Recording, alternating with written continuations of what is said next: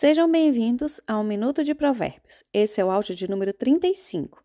Estamos lendo o livro de Provérbios na versão da Bíblia A Mensagem. Vamos terminar agora os últimos 10 conselhos dos 30 conselhos dos sábios. O título de hoje é Compre a sabedoria, a educação e o entendimento. Vamos lá. 21. A sabedoria faz a força do homem e o conhecimento lhe dá poder.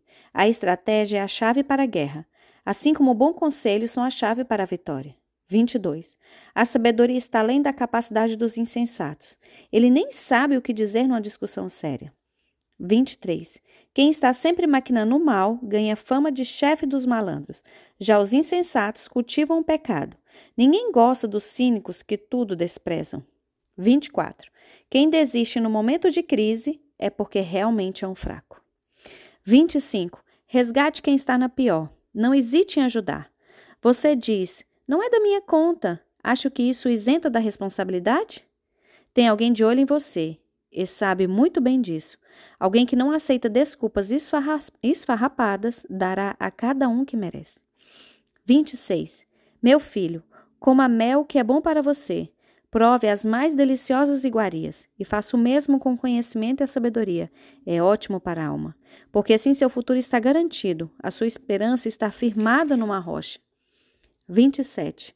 Não tente passar a perna nos justos, nem queira tirar proveito deles.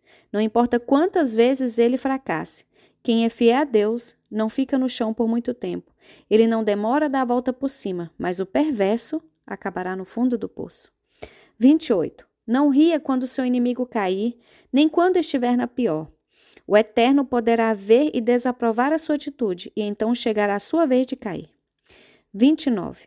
Não perca a cabeça com os arrogantes, nem deseje prosperar com os perversos, pois eles não têm futuro nenhum, estão indo para um beco sem saída.